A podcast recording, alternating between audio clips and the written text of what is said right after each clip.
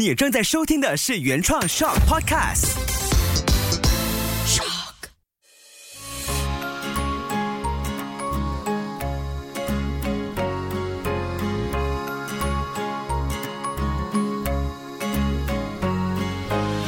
秋月的育儿天地。你一天拥抱孩子几次呢？还是很久已经没有抱过了？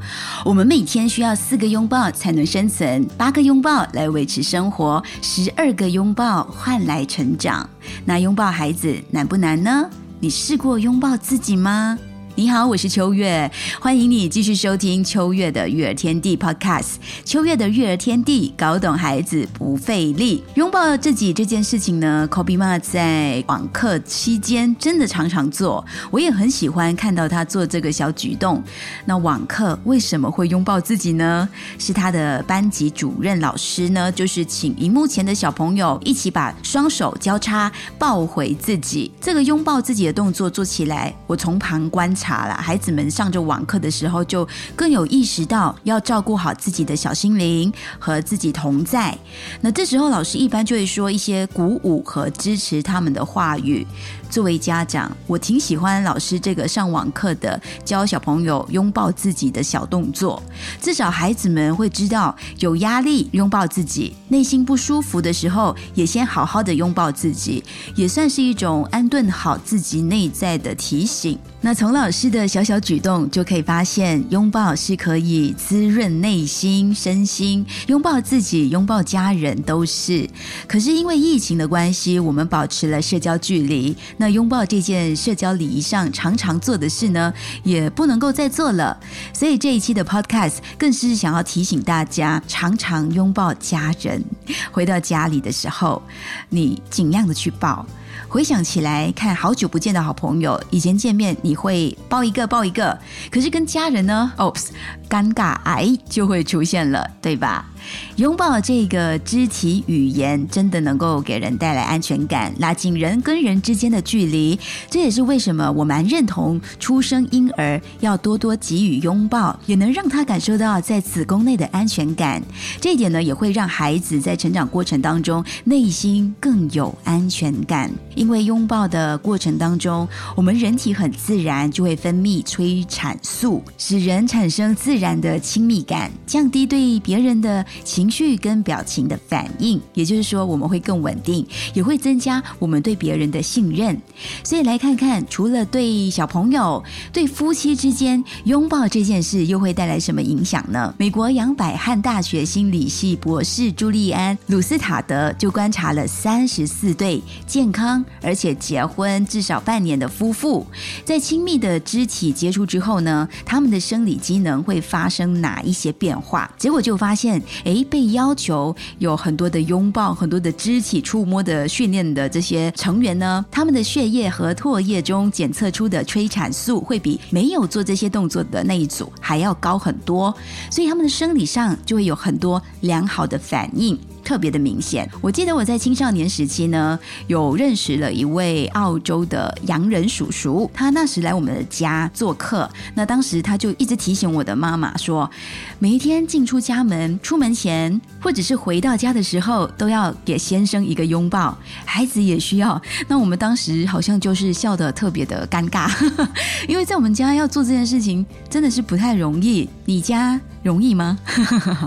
那说回拥抱这件事情，除了可以表达爱、产生亲密感，也可以化解伤痛。在大概四年前，美国佛罗里达州呢一所高中遭受到了校园的枪击事件，当时造成十七个人死亡。那在这件事情发生之后呢，当然整个校园一定是非常的伤痛的。这所高中的校长叫泰汤普森，他就说：“我答应大家，我会一个个拥抱你们，不管多少次，不管多长的时间，只要你们需要，我们都可以拥抱。”在他的拥抱鼓励之下呢，这所充满悲伤的高中呢，师生们的伤痛情绪也慢慢的得到了缓解。老实说，我自己也曾经在孩子痛哭失声的时候呢，选择不说太多，就直接给他抱一个。当你在抱下去的时候，你会感觉到，哎，孩子原本在啜泣，他慢慢的会平静下来，反而更快。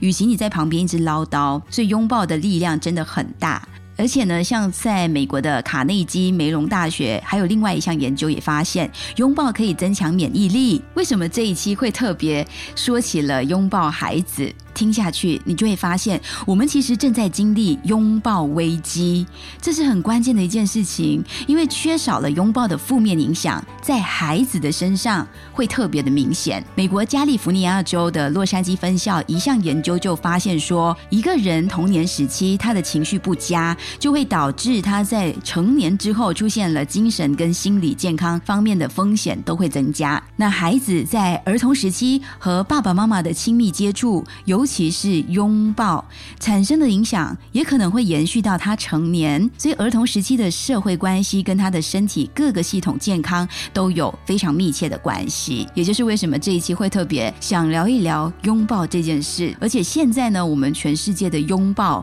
都在减少。英国卫报就曾经以“我们是否身处拥抱危机”作为一个主题，提出了人际疏离的严重性。再加上目前的疫情关系，拥抱我。我们可以说是能免则免，所以有四点的观察是我特别想提出的，也算是提醒爸爸妈妈这样的现象千万不要在家中发生。第一点呢是生活节奏太快，这个已经是无可避免了。拥抱其实是一种表达情感的形式，但是我们的生活因为疲于奔命的，即便是内心对家人是关心，也充满了爱，特别你很爱孩子，但是你却忽略了这种形式上的表达，很可能有时候不是不想。想拥抱，而是嗯不知道怎么抱，所以希望爸爸妈妈如果想要抱，真的就启动你内在的那个温暖跟你的爱的本能，用力的抱下去。第二个专家提出的观察就是很现代化的一种。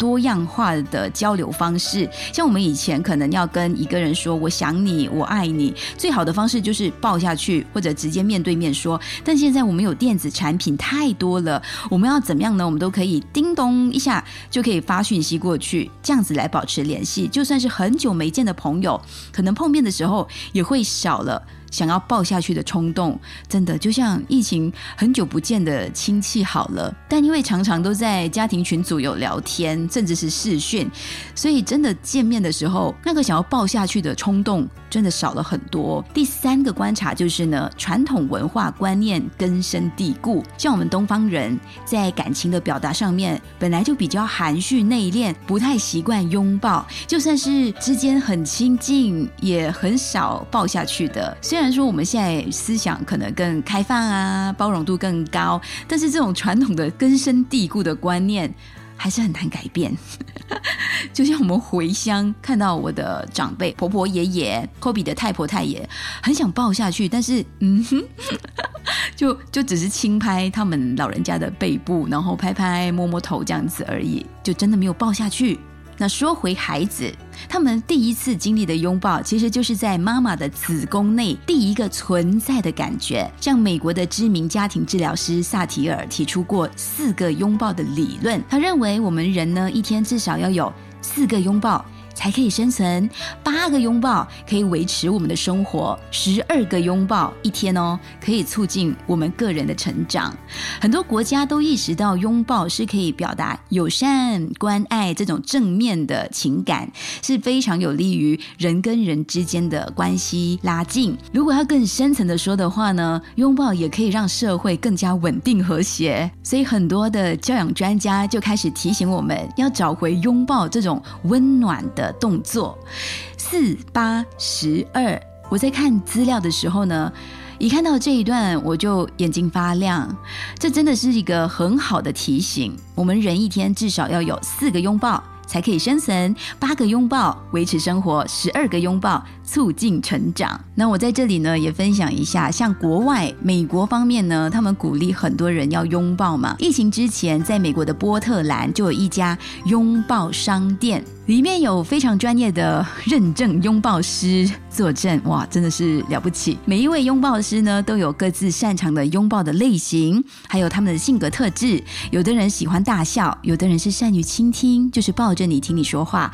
所以当地的人就可以在网上去。预约适合自己的拥抱师，每一个小时收费是八十美元。这项服务在疫情之前当然是非常受欢迎。那现在是怎么样的情况呢？如果波特兰的朋友在听着的话，也可以告诉我。其实我们每个人真的很需要拥抱，在深厚的感情，在热切的关爱。如果我们没有表达出来，即使是亲近的家人，也可能会因为隔阂或者是误解，就可惜了。但是对于一些爸爸妈妈性格可能比较内敛、含蓄、不习惯拥抱的人呢，要你们做这种练习，主动去拥抱孩子，特别孩子可能已经长大了，确实不是一件容易的事。如果现在听着的你想要突破，想要开始做这件事情，因为刚提到八四十二非常的重要，试试看专家建议的三个拥抱小方法。第一个，上班出门前、下班回家后，就像是一个打卡的动作，给孩子。抱下去。第二个小动作就是消除不好意思拥抱的念头，找一个适合的理由就抱下去。例如，伴侣在工作时受到了挫折，或者你孩子功课写得不够理想，他有点垂头丧气的，都可以给他们一个安慰的拥抱。甚至是你家的爸爸妈妈生日或者母亲节这种特殊的节日的话。给长辈一个拥抱，你就当做是很温暖的理由，就不要显得太突兀。第三个小动作呢，就是开始去感受拥抱这件事情。如果真的有朋友不习惯拥抱，我们先从摸摸头、拍拍肩。像我刚刚说，我回乡是怎么对待家中长辈比较尴尬、害羞的长辈，就摸摸头、拍拍肩，让对方感受到你的关爱。重点就是每个人都要拿出时间跟家人更多的亲密接触、交流、沟通通。不要因为他们是最亲近的人，反而不在意，忽略了他们的存在。人每一天需要四个拥抱，拥抱孩子难不难？我相信你已经有答案了。谢谢你收听这一期的秋月的育儿天地，搞懂孩子不费力，我也等着你来拥抱我。可以分享你和孩子拥抱的照片，给我感受一下拥抱的温暖。OK，我们下一期见。